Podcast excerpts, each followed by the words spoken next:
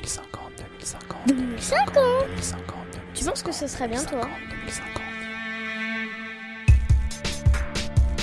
Hashtag 2050 le podcast, c'est votre rendez-vous. Chaque semaine, une rencontre, un regard, une vision tournée vers l'avenir. En plus de 20 minutes et en moins de 30, c'est 2050 qui se dessine au fil d'une discussion. Hashtag 2050, c'est parti. Bonjour Quentin. Bonjour. Quentin, tu es euh, conseiller, entrepreneur et ton activité tourne autour du conseil pour euh, l'habitat passif, c'est bien ça? Oui, alors ça va un petit peu au-delà de tout ça. Je, je suis conseiller euh, passi- maison passive, donc passive house hein, pour, pour, le terme, pour le terme générique.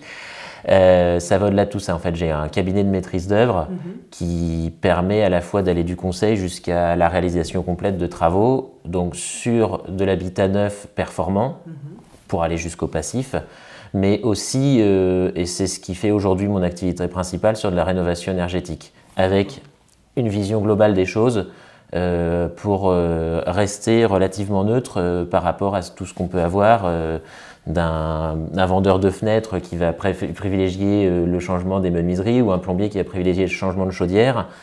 Mon approche à moi, c'est, euh, enfin moi puis à mon associé, hein, on, est, deux, c'est de, de reculer euh, sur le bâtiment et de dire bah, dans le cadre de votre budget, euh, ce qui va être le plus intéressant, c'est euh, ça ou ça, mais euh, et puis euh, voilà pour pouvoir être euh, Une approche globale. une approche globale et puis on peut aller effectivement euh, jusqu'à faire des rénovations BBC, voire passives. Et puis bah, dans Comme le cette neuf. maison euh, d'ailleurs, parce que là, euh, on- nous sommes chez toi, et Voilà. c'est une maison passive. Alors effectivement, ici on est dans une maison passive. J'habite dans une maison passive depuis 6 ans, donc j'ai expérimenté le, j'ai expérimenté le, le système avant de, avant de devenir entrepreneur.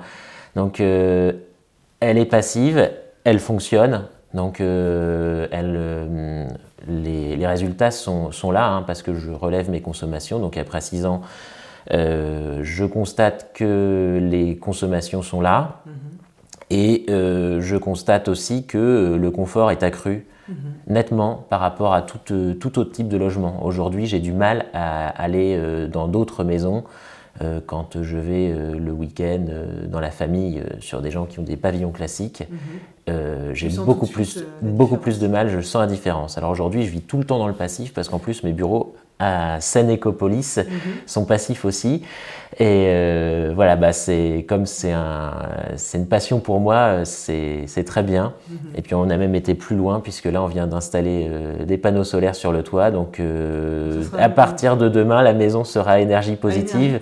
Puisque euh, la mise en route est prévue pour demain. Donc on va avoir la maison énergie positive. Donc euh, en passif plus positif, on doit être euh, dans les dix premiers en France. Waouh, Voilà. belle performance, félicitations. Euh, alors, euh, pour notre discussion, au début, tu avais euh, choisi un endroit en forêt, en forêt de Bretonne, et un site qui s'appelle l'Arbre à Nœud. Alors, les conditions météo d'aujourd'hui ne nous ont pas permis d'être sur place. On aurait aimé être dans la forêt, entendre le bruissement des arbres, peut-être les pas de quelques euh, animaux, les oiseaux, etc. Pourquoi tu avais choisi ce lieu? Alors, euh, bah déjà, la forêt, de toute façon, c'est un endroit où, où j'aime bien. Mes parents ont une maison euh, dans la forêt, donc j'ai grandi dans la forêt, donc avec les arbres, avec les balades en forêt. Moi, c'est, pas quelque chose qui m'oppresse ou qui me fait peur. La forêt, j'y vais sans, sans problème. J'y passe beaucoup de temps. euh, j'y fais du vélo en général, mais euh, même quand euh, je peux y aller à pied, j'y vais à pied. C'est vraiment un endroit qui me plaît. Alors on a la chance ici d'avoir une très grande forêt qui est la forêt de Bretonne, en plus qui est relativement préservée parce que quand je vais en forêt près de Rouen, bon c'est des forêts qui sont un petit peu plus bah, dé- déjà bétonnées on va dire, et puis beaucoup moins sauvages. Euh, la forêt de Bretonne, en plus, on a la chance d'avoir plein de lieux un petit peu particuliers. Euh, effectivement, euh, on peut parler du chêne cuve, ou on peut parler euh, du, du hêtre du grand maître, ou des choses comme ça, donc des, des arbres remarquables. Mais euh, effectivement, ces arbres à nœuds, moi je suis tombé dessus euh, par hasard parce que c'est un petit peu de l'autre côté par rapport, euh, par rapport à chez moi, en allant à Vatteville-la-Rue. Euh, grâce à Michel Bussy, je me disais que je voulais aller voir où est-ce qu'était le trésor des, Ah oui, Michel Bussy, Voilà. l'auteur euh, où est-ce qu'était le trésor euh, de, c'est de Pissarro, je crois, qui se trouverait là-bas. Mhm. Et donc je suis passé par les arbres à nœuds et d'un seul coup, enfin, on tombe sur une euh, semi-clairière, on va dire, euh, dans un lieu hors du temps, et euh, avec une petite chapelle. Et alors c'est assez marrant parce que c'est un endroit où jusqu'au 19e siècle, les gens venaient faire des nœuds aux brindilles des arbres pour euh, que leurs enfants soient, euh, ne soient pas déficients mental ou physique. D'accord, donc Ça nous rappelle, voilà. Voilà, ça nous rappelle déjà à quel point euh, on vit dans un monde facile, entre guillemets, parce que moi, je me suis jamais trop posé la question de savoir si mes enfants pouvaient être déficients mentaux ou physiques. Bon, alors ça arrive aujourd'hui, mais c'était beaucoup plus courant à l'époque, compte tenu des maladies, de la malnutrition et autres.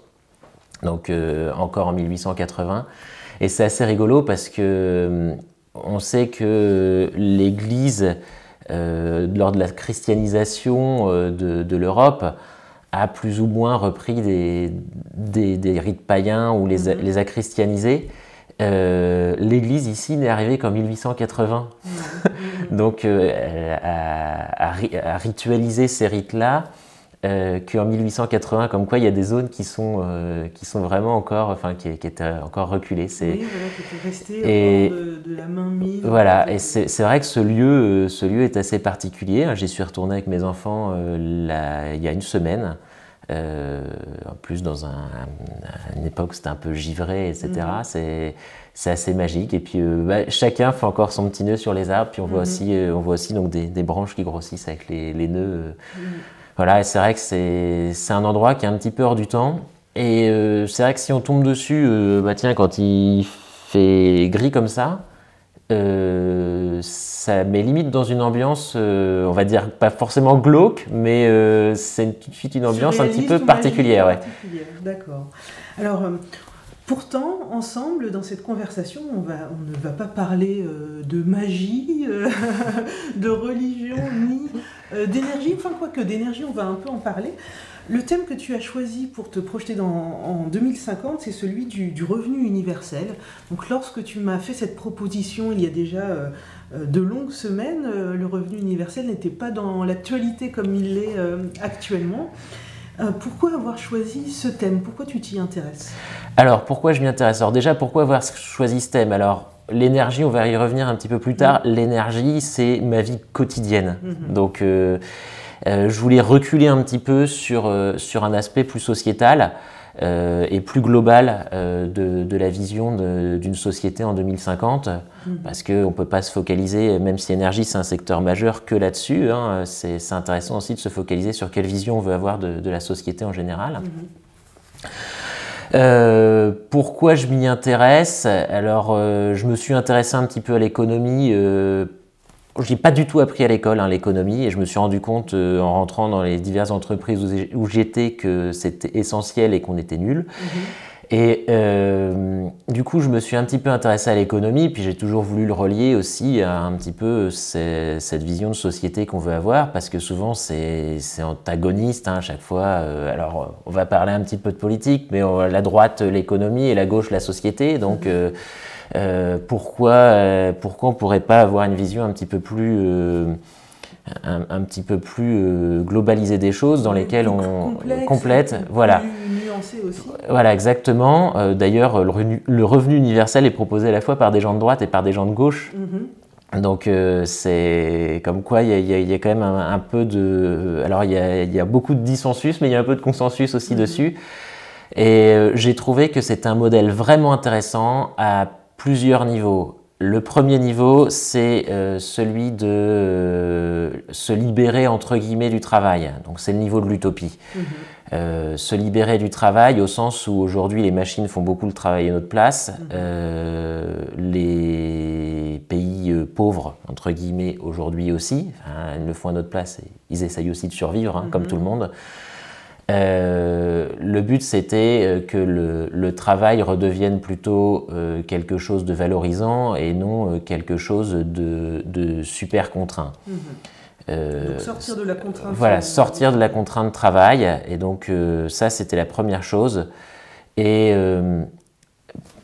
la- qui en découle, c'est l'idée du choix entre l'oisiveté et le travail. Alors c'est vrai qu'on peut dire que l'oisiveté c'est quelque chose de mal, mais après tout, s'il y en a qui ont envie d'être oisifs, et bah, qu'on leur donne le minimum pour vivre et puis qu'ils viennent pas faire la queue à Pôle Emploi parce que de toute façon ils ne veulent pas forcément le faire, pourquoi pas?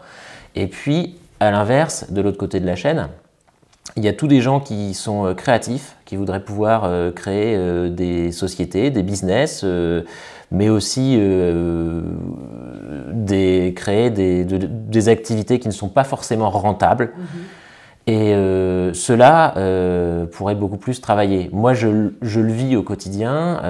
C'est vrai qu'en ayant créé une société, euh, j'ai attendu pas mal d'années d'avoir une assise financière un petit peu plus solide pour pouvoir la créer, alors que j'aurais pu la créer déjà depuis longtemps, j'en avais l'idée, mais euh, bah, avec un revenu universel, je l'aurais créé sans arrière-pensée, puisqu'il y aurait eu un, filet de sécurité. Mmh, donc pour ça, le revenu universel, c'est vraiment euh, un, soutien finalement à la fibre entrepreneuriale de, des personnes. C'est aussi un soutien à la fibre entrepreneuriale des personnes. Mmh. Effectivement, c'est euh, ceux qui veulent euh, lever le pied, bah, certes, peuvent le faire euh, sans avoir à gêner le reste de la société, et ceux qui veulent mettre le pied au plancher peuvent le faire aussi avec un filet de sécurité. Mmh. Mmh. Alors, dans, si on se projette en 2050, en, France, aujourd'hui, nous sommes 66 millions d'habitants à peu près. Les projections de l'INSEE tablent autour de 72 millions. Euh, on voit qu'il y a un taux de chômage énorme aujourd'hui, 6 millions de personnes. Est-ce que, euh, et, et d'ailleurs c'est la question qui est dans le débat aujourd'hui, est-ce que euh, un revenu universel est viable économiquement parlant? On en revient à cette question. Alors, alors déjà, il faut voir tout ce que l'État sort aujourd'hui. L'État sort le RSA, mhm. il sort le chômage, le revenu des fonctionnaires et le revenu des retraités. Mhm et puis euh, les allocations familiales, donc le revenu entre guillemets des enfants. Donc déjà, euh, toutes ces choses-là sont, sont, déjà euh, sorties par l'État. Donc le surplus n'est pas si énorme que ça à mettre. Mhm. Par ailleurs, d'un autre côté, il y aurait beaucoup d'économies qui pourraient être faites. Mais est-ce que tout se simplifie? Mhm. Aujourd'hui, on fait des calculs alambiqués pour savoir combien on va toucher au chômage, combien on va toucher à la retraite, euh, combien on touche euh, d'aide au logement, combien on touche d'allocations familiales, qui peut toucher le RSA. Mhm. Il faut faire des dossiers comme ça, avec euh, une armée de bras pour, faire tout pour faire tourner tout ça, avec une complexité sans nom, des gens qui peuvent frauder, des gens qui se retrouvent, parce qu'ils n'ont pas bien rempli les dossiers, qui se retrouvent sans, sans les les aides dont ils pourraient bénéficier. Oui, que le RSA, d'ailleurs, par exemple, le, taux de non-recours au droit est énorme. Voilà, exactement. Donc euh, tout ça, ça saute. Donc c'est pareil. Donc c'est aussi une économie. Euh, saute aussi euh, tout un tas de verrous pour les entreprises derrière. Hein, on peut effectivement libérer un petit peu les choses, puisque là aujourd'hui, le rapport salarié-patron est souvent très en faveur du patron, avec un code du travail très en faveur du salarié, et forcément un, aspect conflictuel. Donc ça enlèverait ces conflits. Maintenant, effectivement, ça coûtera forcément plus cher, et donc il faut, euh, faut trouver un moyen de le financer.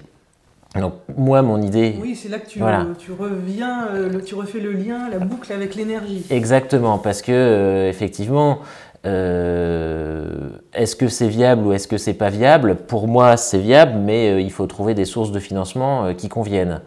Voilà, et donc c'est là que je fais la, boucle avec l'énergie, à savoir que pour financer un modèle social, enfin sociétal carrément, parce que c'est plus large que ça, mhm.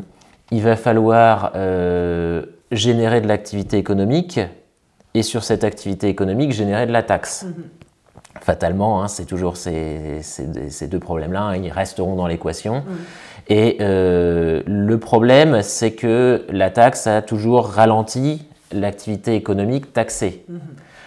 Alors, sauf si on est intelligent, à savoir d'essayer de taxer ce qui est euh, essentiel à l'activité économique. Alors, pourquoi, euh, enfin, avec quel recul on peut voir ça si on regarde dans l'histoire? Par exemple, au Moyen Âge, on taxait beaucoup le sel, le grain, des choses comme ça, parce que euh, c'était essentiel. Les gens n'allaient pas produire moins de sel ou moins de grain qui était essentiel à leur survie, euh, parce que c'était taxé. C'était taxé, certes, mais il fallait le produire. Euh, au XXe siècle, enfin au XIXe et XXe, quand nos- notre système de taxes actuel, enfin de taxes, de charges, de cotisations, d'impôts en général, euh, s'est monté, euh, on avait besoin de bras dans les usines. Donc qu'est-ce qu'on a taxé? On a taxé les bras, c'était le travail. Sauf qu'aujourd'hui, on taxe toujours le travail, sauf qu'aujourd'hui, dans les usines, on n'a plus besoin de bras. C'est les machines qui le font à la place. hein, euh, on a un opérateur et puis euh, derrière, euh, derrière les machines des font le, boulot de, automatisées. Font le boulot de centaines d'ouvriers. Donc aujourd'hui, qu'est-ce qui qui fait le sang de l'économie hein, Et on le voit sur, sur beaucoup d'analyses économiques, c'est l'énergie. Mhm. Donc déplacer, Alors l'énergie, qu'elle soit fossile ou pas. qu'elle soit fossile ou pas, Mhm. et évidemment qu'elle soit fossile ou pas. Mais euh, l'énergie fossile est la seule qui soit dense et abondante. Euh, on ne pourra pas euh, soutenir le modèle, euh, le modèle actuel avec juste des énergies renouvelables. Il y a forcément, un- il y a forcément une bascule à faire. Donc les, les énergies, en- en les taxant, bah, on n'empêche pas l'activité économique, mais on refait du coup le choix euh, énergie, enfin machine ou travail, local ou importé, puisque importé c'est aussi un coût énergétique. Et puis euh, derrière, de toute façon, euh, on peut doubler le prix du pétrole ou du charbon ou des choses comme ça. Ce sera toujours très intéressant de faire tourner une machine. Mhm.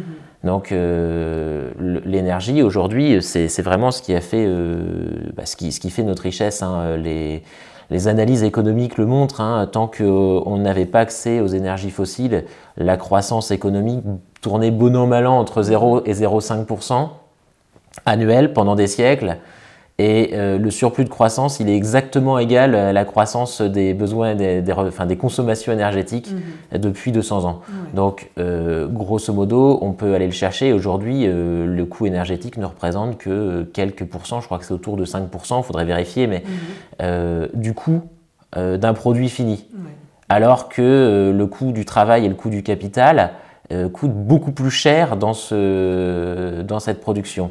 Alors donc en, en 2050, tu imagines donc euh, un revenu euh, universel, la production et la consommation d'énergie qui est euh, taxée par euh, l'État, donc euh, Voilà. et, et donc toute cette taxation vient alimenter le, le système de voilà. universel. Avec deux vertus. La vertu de, de pouvoir alimenter le système économique et social sans, euh, sans freiner trop l'activité économique. Mhm. Et l'autre vertu, c'est que de toute façon, l'énergie euh, nous pose un problème climatique aujourd'hui, enfin climatique et environnemental, parce qu'il y, y a plus que climatique. Mhm.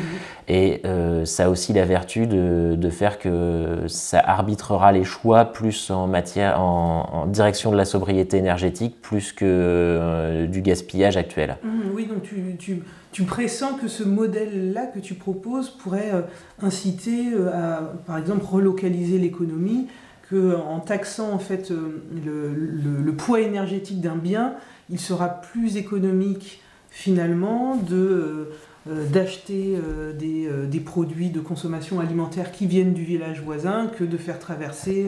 Bah voilà, tout à fait, effectivement.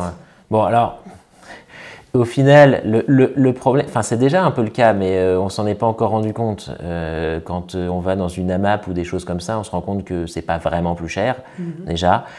Mais bon, et puis moi je me rends compte aussi au quotidien, je fais mes calculs dans tous les sens, faire une rénovation, une maison passive, à terme c'est gagnant, Mhm. même au prix de l'énergie actuelle.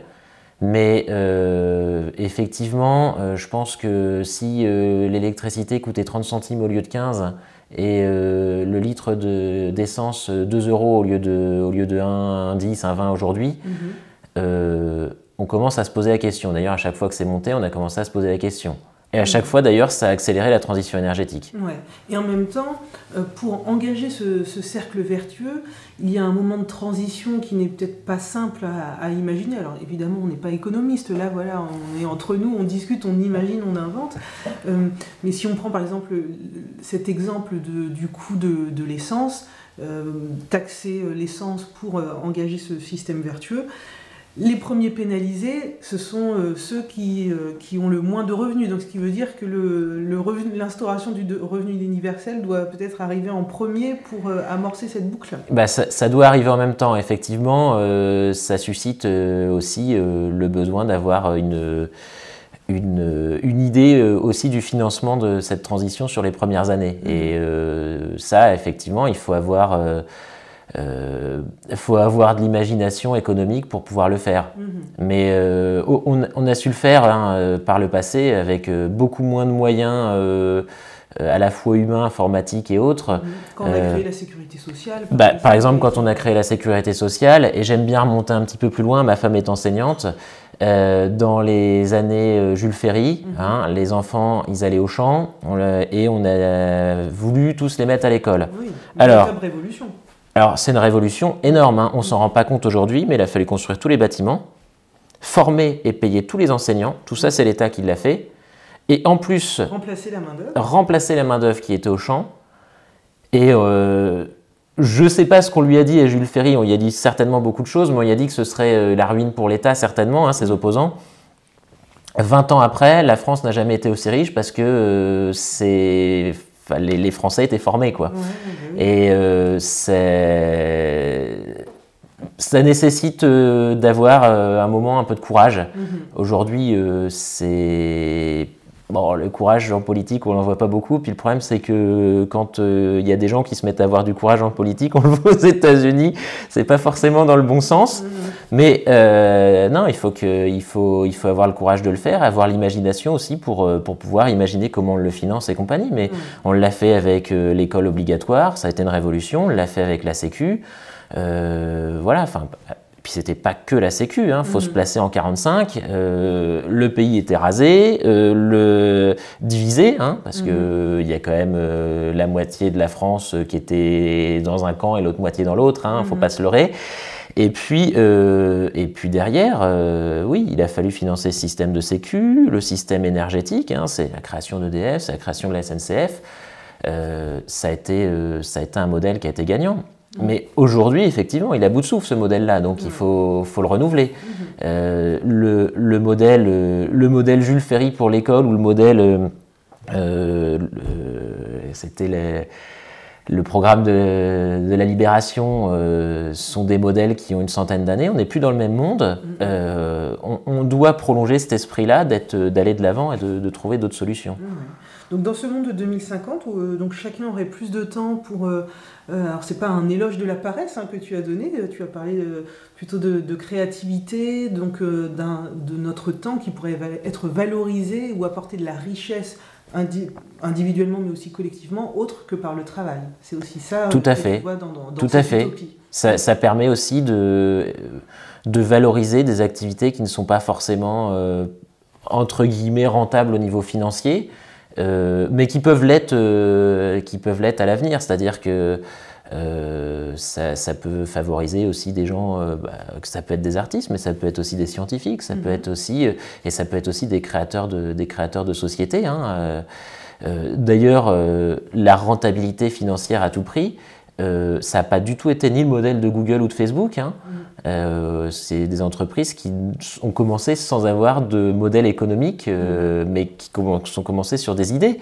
Donc, ça permettrait de, de pouvoir aussi sortir du lot des, des esprits qui se, seraient un peu libérés de, de- de la peur de ne pas pouvoir nourrir sa famille le lendemain Mhm. ou de payer son crédit de sa maison. quoi. hein. C'est ça aussi. hein. Très bien. Alors, je voudrais euh, faire un, un petit pas de côté parce que la forêt, tu l'as dit, est très importante pour toi depuis que tu es euh, enfant. En 2050, la forêt, euh, est-ce qu'il en restera? Alors la forêt, il en restera forcément parce que on s'est fait taper plusieurs fois sur les doigts dans l'histoire en ayant rasé la forêt.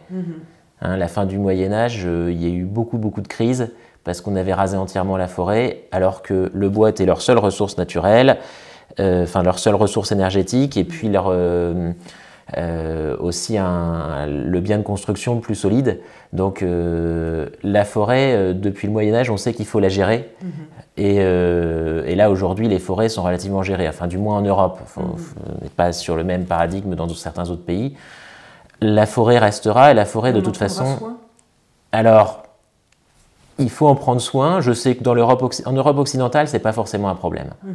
Euh, alors d'un autre côté, euh, finalement, euh, par notre- nos biens de consommation, on, on finance allègrement la destruction de la forêt euh, sur des, de- des forêts équatoriales euh, à, à Bornéo ou même, ou même au Brésil. Mais en tout cas, nous, à notre, à notre échelle, la forêt, on, on en- on commence à en prendre soin. Elle mérite d'être d'être mieux organisée et mieux exploitée aujourd'hui, parce qu'en France, il y a une, à part les forêts domaniales, beaucoup sont, sont mal exploitées. Et, euh, et puis, euh, oui, la, la forêt, elle, elle doit, elle doit s'étendre, mais le bois doit s'étendre aussi à remettre plus de haies et des choses comme ça, sachant que le bois est aussi, enfin, le bois est aujourd'hui la première ressource énergétique renouvelable en France. Donc, euh, euh, devant les barrages, devant les éoliennes, devant le solaire, on parle de tout ça, mais le bois, c'est euh, la première ressource énergétique renouvelable en France. Et c'est une ressource hyper précieuse. Mais là-dessus, j'ai pas trop peur parce que globalement, les gens aiment la forêt. Euh, et Oui, la forêt a plutôt, la- la- voilà, la, la forêt a eu plutôt tendance à regagner de l'espace ces dernières années, encore que ça s'est un petit peu stoppé parce qu'il y a concurrence avec l'agriculture et le béton. Mais euh, en tout cas, chez nous, j'ai pas trop de trop d'inquiétude.